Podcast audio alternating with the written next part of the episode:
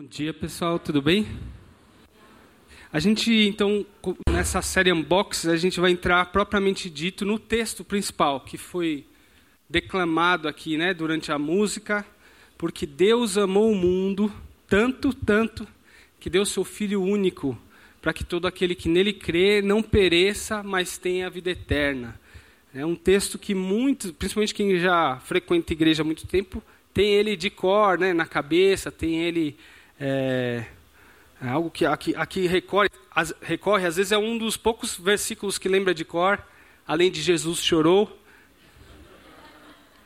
Mas então é algo para realmente estar na ponta da língua mesmo, e é o sentido todo a gente vai falar hoje aqui sobre o quanto que isso é, é simples e é, ao mesmo tempo é bombástico. A causa de tudo a gente vai falar hoje.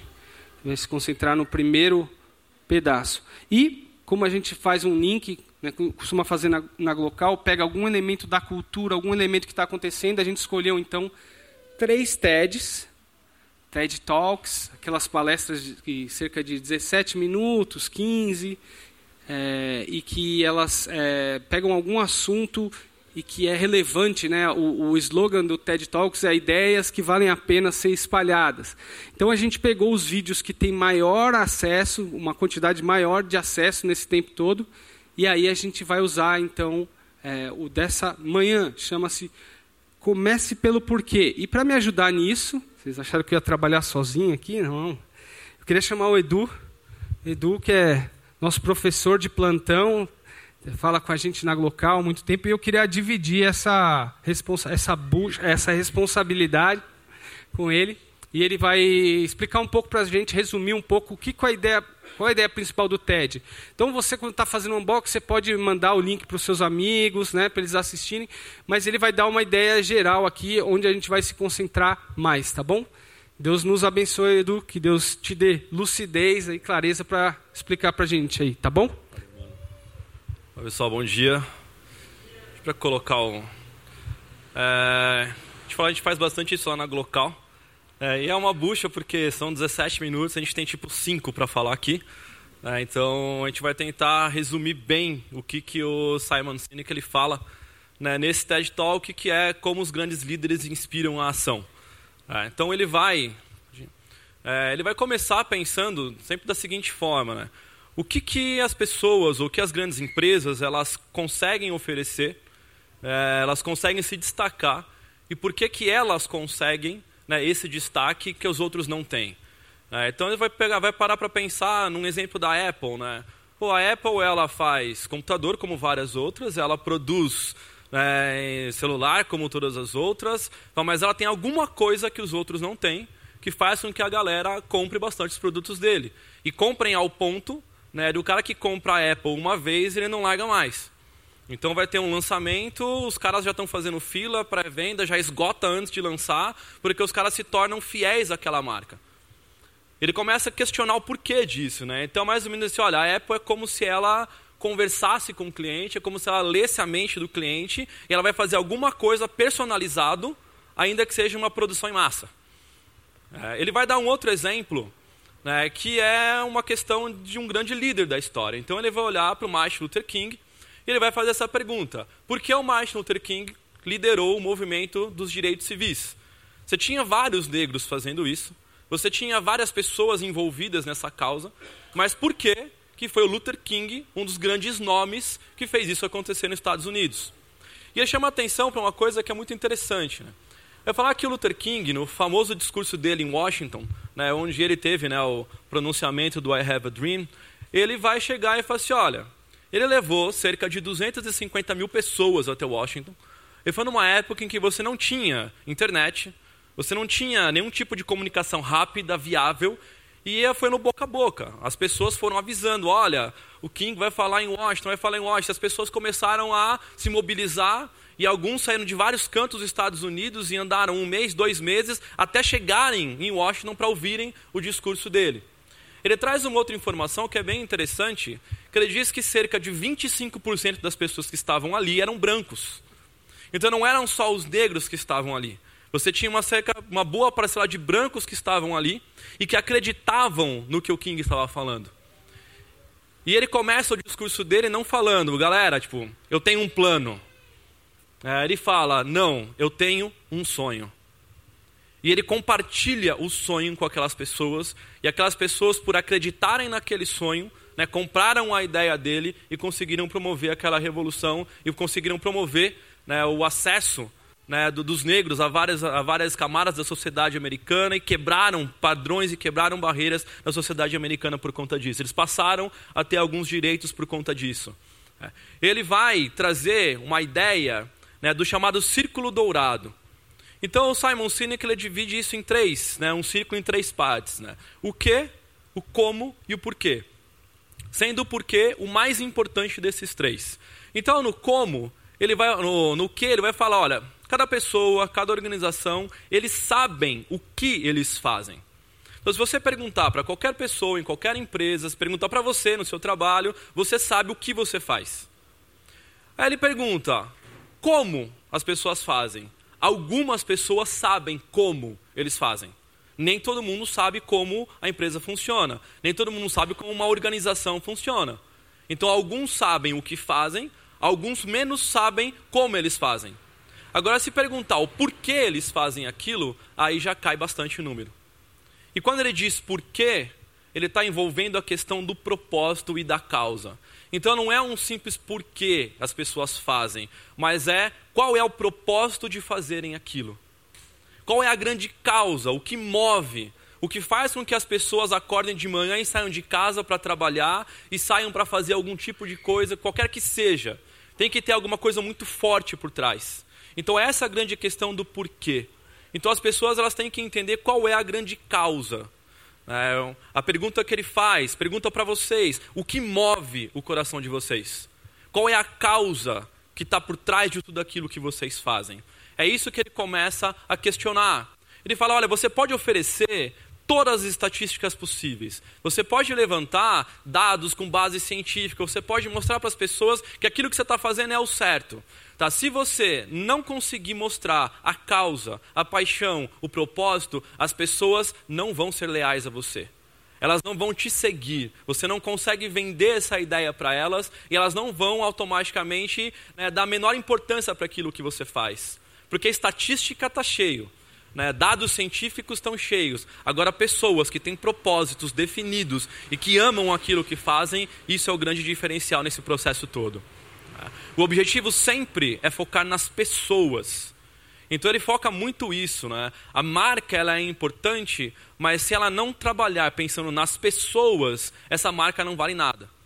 É, as marcas vendem porque o trabalho é focado principalmente nas pessoas. As pessoas têm que se envolver com você. Então, se você não transmitir nada que vale a pena, as pessoas não te seguem. E essa frase que o, que o Simon Sinek ele coloca, eu acho ela muito forte, que ele coloca, se as pessoas se envolverem porque elas acreditam em você, elas vão se entregar com sangue, suor e lágrimas. Então as pessoas não trabalham numa empresa muitas vezes porque a empresa é legal, elas trabalham porque tem um líder que inspiram. Elas fazem hora extra e trabalham às vezes de graça porque elas acreditam numa causa, porque elas acreditam em alguém e elas fazem aquilo por aquela pessoa. As pessoas não compram o que você faz. Né? Elas não compram isso, elas compram o porquê você faz as coisas. Elas não compram a marca, elas compram o objetivo, elas compram a causa, elas compram um propósito. Se você falar algo que vai do teu coração, aquilo que você acredita, aquilo que você consegue mover as pessoas e levá-las a acreditarem em você, elas vão te seguir porque elas vão acreditar no que você diz. Elas vão acreditar na tua causa. Elas vão conseguir olhar para você, vão se identificar com aquilo e elas vão te seguir por escolha e não por uma obrigação, não por algo que seja forçado. Né? Então ele vai terminar colocando que os líderes eles exercem uma posição de poder ou de autoridade. Principalmente o poder, aquela coisa que oprime, e a autoridade, algo que leva a pessoa ao respeito. Mas existem líderes que inspiram. E aqueles líderes que inspiram nós queremos seguir por nossa própria vontade, porque nós queremos estar perto daquelas pessoas, queremos aprender com elas e queremos levar a causa daquelas pessoas junto com a gente. Então, resumidamente, a ideia daquilo que o Simon Sinek ele coloca é isso daí. E agora o Gus continua com a bucha para fazer isso aí com a mensagem do Evangelho. Excelente, Edu. Muito obrigado. É... Aí vocês conseguem perceber um link importante entre a realidade, por exemplo, dos seus colegas de trabalho, pessoas da sua família. Esse discurso a gente ouve muito em literatura de autoajuda, né? em, em coachings, é, é, outras, outras pessoas que falam sobre isso, sobre a importância de você ter firme a sua razão, o seu propósito. A gente viu, empresas usam isso para vender, vender ideias, né, para convencer o outro é, de algumas coisas. E a gente está falando de uma coisa que é muito mais do que um produto, quando a gente fala da fé, né? A gente está falando da nossa experiência com Deus vivo. Essa é a diferença, né? Não estamos querendo vender algo para alguém, ou ah, trazer mais gente para uma igreja, ah, ter, convencer as pessoas que eu estou certo. É muito diferente. Por isso que quando a gente quer fazer isso, e às vezes na igreja, ou cristão, eu e você temos esse, essa tentação de, às vezes, numa conversa com colegas, querer provar que a gente está certo e que o outro está errado. E esse tipo de argumentação ele desgasta mais do que inspira. Estou falando uma coisa que só eu vivi, né? Você nunca viveu nenhuma conversa dessa, né? No trabalho. E eu vou dizer para vocês, eu era uma dessas pessoas. É, na minha no começo da minha caminhada, quando eu era adolescente, assim, eu não gostava de nada de igreja. Eu não gostava, e eu, eu era uma pessoa extremamente lógica. Gostava dos argumentos, de entender o que está por trás das coisas. Por quê? Como? Será que tem alguém que está manipulando? Quero ver me, me convencer disso. Então era essa pessoa. Então, com alguns colegas na escola que eram cristãos, eu sempre abordava eles tentando desmontar os argumentos deles né, tentando, ah, isso que você está falando não tem lógica, isso daí não é. Como assim? Você faz isso porque alguém mandou você fazer. Você está sendo manipulado por um pastor, alguém que falou, ah, você tem que viver assim, e aí você, sem entender por quê, vai viver daquele jeito porque alguém mandou. É, esse era o, o adolescente lá, o, o, o Gustavo adolescente. Pessoa mais chata, né? Hoje já é assim, imagina naquela época. É, mas olha só que interessante, muitas vezes é esse o, o, ambiente que os seus colegas estão, é esse tipo de mentalidade. Eu não consigo entender esses evangélicos. Por que isso? Por que aquilo? E a gente fica discutindo um porquê que não é esse porquê, de qual a causa por trás. Mas é um porquê, às vezes, de uma explicação muito racionalista, muito racional, que tenta dizer, por exemplo, argumentos que às vezes meu colega falava, falava assim, ah, porque está na Bíblia. Eu falava, e daí? Está na Bíblia. Você entende? Ele me dava uma explicação, mas essa explicação não me inspirava. Eu falava, não acredito na Bíblia, o que, que adianta estar tá na Bíblia, por exemplo? É, então são coisas, e às vezes coisas que o seu colega pensa, e às vezes você já pensou, e às vezes aquela coisa que a criança faz uma pergunta e você fala assim: não, cala a boca, moleque. Fica quieto, é assim e pronto, e acabou. Mas não é isso com a fé. E a gente viu nas semanas passadas o exemplo de Nicodemos. Nicodemos ele chega e ele chega como um especialista religioso. Ele começa a ver Jesus agindo e fazendo milagres. E ele chega para Jesus à noite, não queria talvez ser visto durante o dia, mas ele está incomodado com aquilo. Tem algo que incomoda ele. Aí ele chega para Jesus e faz um raciocínio lógico, religioso. Ele diz assim: ó, é claro que você é da parte de Deus, Jesus. Primeira coisa que ele fala. Porque ele vai dar uma explicação de como, como ele chegou nessa conclusão, que não é o porquê da causa. Ele vai descrever dizendo: Ninguém pode fazer esses milagres se não for da parte de Deus. Ele dá uma explicação. O milagre, as coisas que Jesus fazia, tornavam ele diferente de alguma forma, mas isso não o inspirou. Isso só gerou uma pulga atrás da orelha, uma coisa na cabeça que ele ficou meio incomodado. Como é que é isso, Jesus? E aí Jesus vai falando assim, ó, a gente viu no, o Marcos expôs nas duas últimas semanas, né? Mas resumindo, ele vai falar assim, ó, você tem que nascer de novo, Nicodemos uma nova natureza, uma nova forma de o coração bater. É uma nova forma que te inspira, é algo que vem de dentro para fora agora. Sabe todas aquelas regras que você ensina, inclusive, dizendo para Nicodemos, nada disso te faz chegar na causa por trás de todas as coisas. Aí o Nicodemos continua e ele faz três perguntas, se você olhar na sua Bíblia lá depois, no texto de, de, de João 3, que a gente viu nas outras semanas. Mas como pode ser isso? Lembra do poder do, do, do, negócio do porquê, como e o que? O que ele tinha visto, milagres. Aí ele fica assim, bom, alguma coisa tem aí. Aí ele vai para Jesus para tentar entender, mas como que é isso, Jesus? Como? E Jesus fala, nascer de novo. Ele, mas como? Pode voltar o filho para a barriga da sua mãe? Aí ele vai dizer, ó, é, você é professor em Israel? Você ensina um monte de coisa, fala sobre Deus, como que você não sabe o como? E ele vai dizer, ó, o vento sopra onde quer. E você não sabe de onde ele vem, para onde ele vai. Assim é todo aquele que é nascido do Espírito. E aí ele vai, mas como pode ser isso? De novo, como? Está lá, você pode olhar, tem três vezes a quatro vezes a pergunta do como. Você tentar entender o mecanismo por trás, a nossa racionalidade humana. Por isso que o Edu enfatizou. O porquê não é uma explicação lógica, o porquê é por causa, como diria o mineiro, né? Ou caipira, por causa de quê? Por causa de quê? Deus tem uma causa. Que causa todas as outras coisas. Deus tem um motivo que move todas as outras coisas que existem.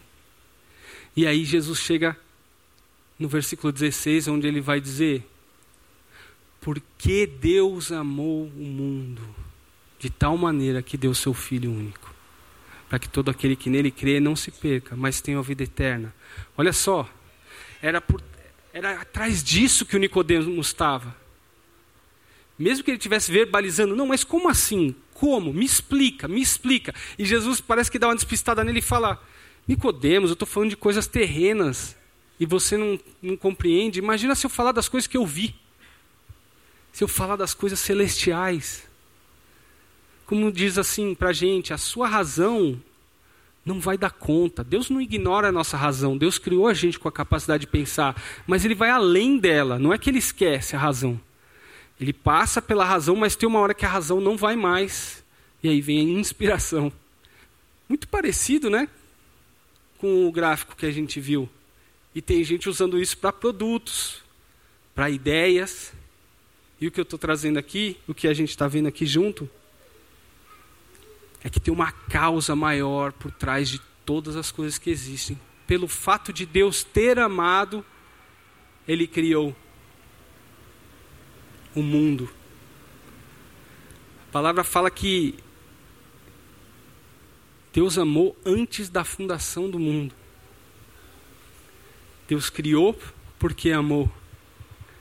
Como diria um teólogo amigo nosso, ele dizia: antes que Deus dissesse haja luz, Deus disse haja cruz. Para que fosse criar uma humanidade que ia se rebelar contra ele, ele já falou: alguém de nós vai precisar pagar um preço. E Jesus disse: Não, eu vou. Deus amou antes de criar. Então, o amor de Deus é a causa da existência de tudo que existe. Quer creiamos nisso, quer não. A causa, o motivo, o que move tudo que existe, é o amor de Deus. No que, que você acredita?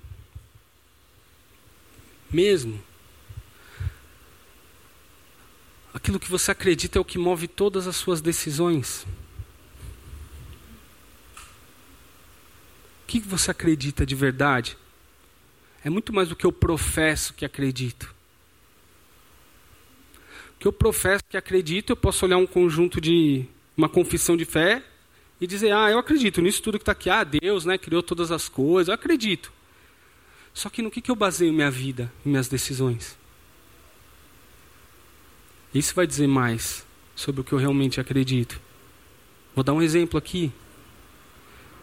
Se eu acredito que o meu valor está na minha capacidade produtiva, o que eu consigo fazer, realizar. a minha vida vai estar baseada nisso. O tempo inteiro eu preciso realizar coisas. O tempo inteiro eu preciso me sentir relevante, porque é isso que me dá valor. Você se identifica com algum desses sentimentos? Ah, eu sou a pessoa que não consigo ficar parada. Às vezes é porque o meu valor está nisso, eu preciso produzir. Daí, quando chega o período da aposentadoria, é a coisa mais difícil do mundo. Eu vivenciei isso com meu pai, com tantos outros queridos no contexto de comunidade, de igreja. Quando chega a aposentadoria, aquela coisa, cadê o meu valor? A vida inteira eu estabeleci isso com o que eu produzia, com o que eu sonhava, em me sentir útil. Percebe como às vezes o que a gente professa pode ser diferente do que a gente realmente acredita? O que, que norteia as suas decisões? E aí tem outras coisas, eu citei essa, mas pode ser. Ah, é, é, minha identidade está muito baseada no em não passar necessidades. Às vezes, quando tem um histórico de necessidade, então eu preciso trabalhar mais, porque eu preciso, eu não posso passar nenhum tipo de privação, porque eu já passei e o meu valor está em nunca mais ter que passar por isso. Ah, o meu valor está em ser uma pessoa admirada, então eu preciso ser admirado o tempo inteiro, eu preciso que pessoas curtam o que eu postei, que pessoas no trabalho me deem retornos positivos. E aí, quando vem um retorno negativo, eu não consigo nem continuar mais no trabalho. Quão dependentes somos dessas coisas indica no que eu realmente acredito. E aí a gente é lembrado, como Nicodemos fez. Legal, Nicodemos, eu estou vendo a sua busca aí. Eu estou vendo que você está tentando acertar. Mas sabe qual é a causa por trás de todas as coisas?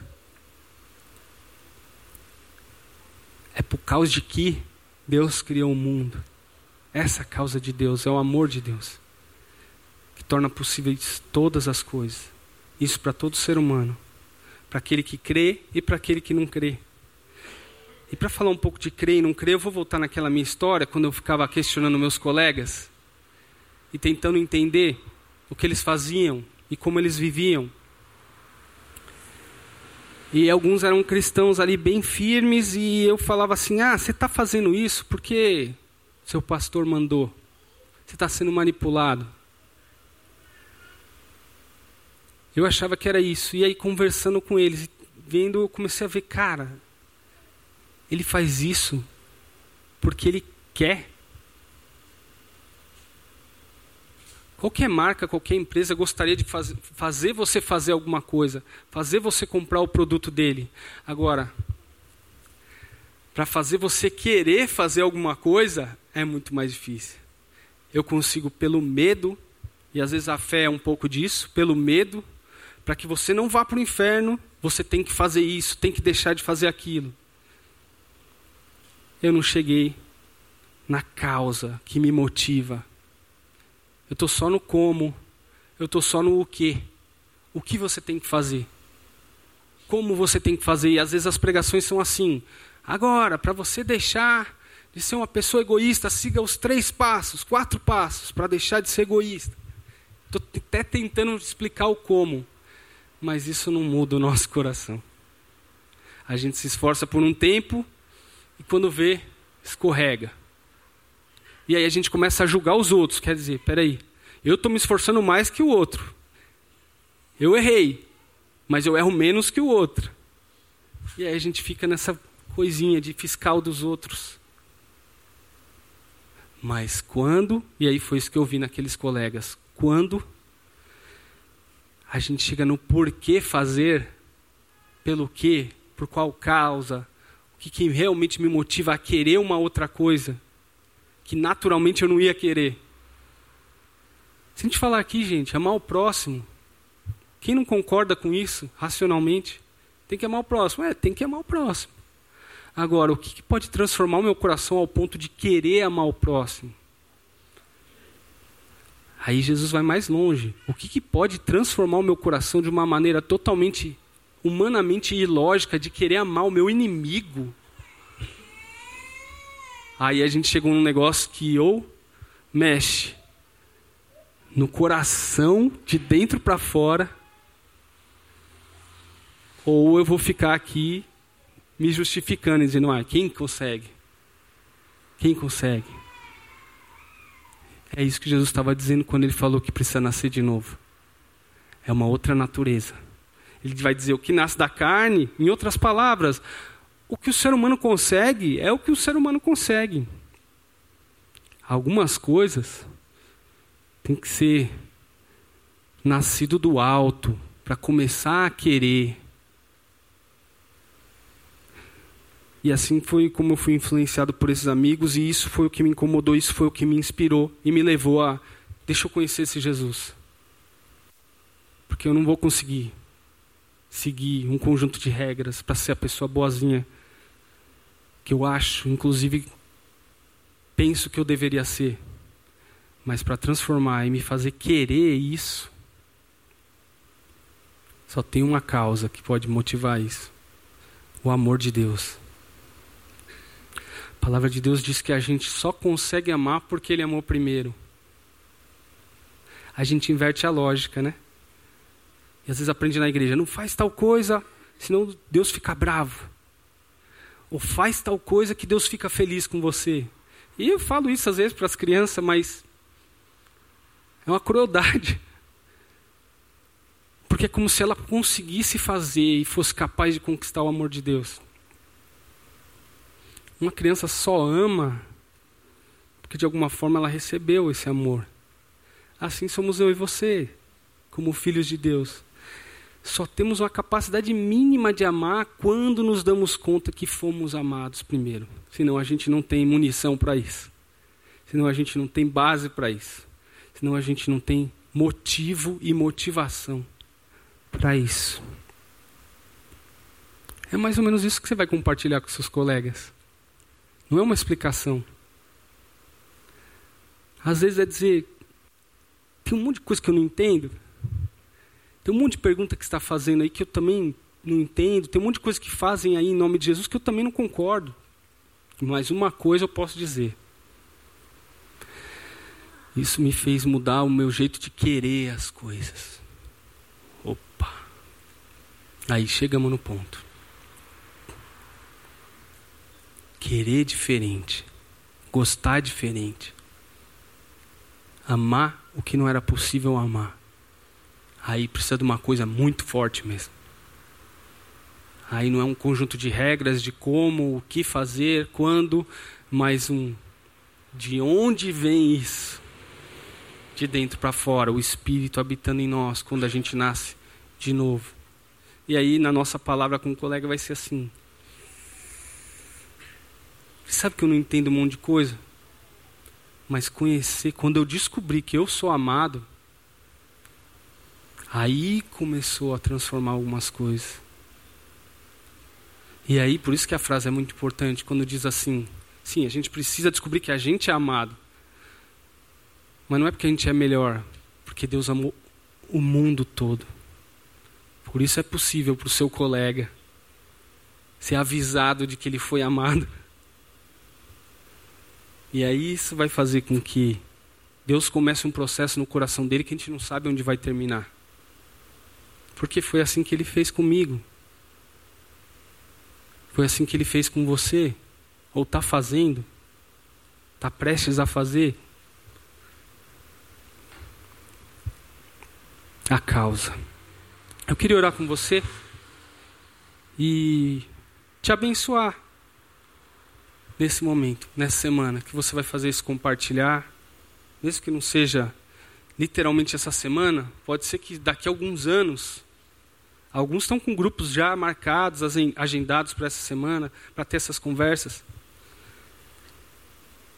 que são mais intencionais, mas você pode ser intencional nas conversas do dia a dia também e dizer: Não sei te explicar muito bem, mas aconteceu um negócio comigo aqui que eu não consigo nem descrever. Eu sei que eu estava, eu sentia de um jeito e hoje eu sinto de outro. Isso inspira. Isso é capaz de motivar. Isso é capaz de transformar. Não por causa do seu discurso, mas porque Deus amou o mundo inteiro, eu, você. Se teve jeito para mim, tem jeito para você. Se teve jeito para você, pode ter jeito para mim. de ser amado. Não, mas espera aí, espera aí, espera aí. Para eu ser amado, eu preciso. Ai, um monte de coisa antes. Espera aí, espera aí, eu preciso ajeitar minha vida. É o contrário. Quando eu sou amado, minha vida é transformada. Tem para alguns é um ritmo muito rápido e depois fica outras coisas para mudar. Para outros, vem devagarinho, devagarinho, anos, anos e de repente tem uma virada. Como Deus vai fazer é problema dele. O vento não sopra onde quer. A gente não sabe quando, como, de onde vem para onde vai. Mas o que a gente pode falar é como isso começou. Onde que isso começou a virar uma chave que vai para além da lógica. Eu queria orar com você. Senhor, nosso Pai, transformador, inspirador da nossa vida. Quantas vezes a gente está baseado em outra lógica, em outro raciocínio, em outra forma de provar o nosso valor, de achar que a gente é digno, de achar que a gente é um cidadão de bem, de achar que a gente é gente boa, gente que merece coisas boas. Quantas vezes é nisso que a gente acredita porque a gente luta com unhas e dentes, a ferro e fogo para conseguir merecer essas coisas. Ah, Deus, como é aliviador, restaurador e inspirador descobrir que o Senhor nos amou primeiro, antes de qualquer capacidade que a gente possa ter. O Senhor já nos amou. Isso é o que isso é o que faz toda a diferença, isso é o que transforma o meu coração, isso é o que constrange, não de uma maneira que me derruba, mas de uma maneira que me faz ser mais humilde e descobrir que eu não posso fazer nada para merecer o seu amor, mas que a partir do seu amor eu vou sendo transformado, Deus. Ensina a gente, como comunidade da vila, a ser assim. Ser gente que é assim, gente que é impactada pelo seu amor, gente que, que quer olhar nos olhos e dizer, mesmo na hora que uma pessoa que está buscando briga, poder dizer: Cara, não estou preocupado em te convencer, cara. Só quero te dizer que Deus te amou e o pouco de amor que eu posso ter por você é porque Ele me amou primeiro. Ajuda a gente a ser assim nas nossas relações, na nossa casa, nossa família, estendendo isso para o trabalho, estendendo isso para a vida em sociedade que anda cada vez mais maluca, todo mundo querendo provar quem está mais certo. Ensina a gente a amar, Senhor, porque o Senhor nos amou primeiro, transforma o nosso coração não deixa a gente basear nossa vida em coisas que, que caem, em coisas que não são consistentes, mas naquilo que existe antes que o mundo existisse, o teu amor, Senhor. É porque o Senhor amou que a gente pode amar e ser diferente. Nos ajuda, Pai. Essa semana, as pessoas que vão dividir, seja por meio de grupos, como foi sugerido aqui, seja por meio de conversa, seja por meio de um olhar, seja por meio de uma atitude que é fruto do seu amor, que nos torna livres para amar, inclusive quem não nos ama, Deus. Ajuda a gente a viver isso essa semana, Pai. Em nome de Jesus, Senhor. Ajuda a gente. Amém, Senhor.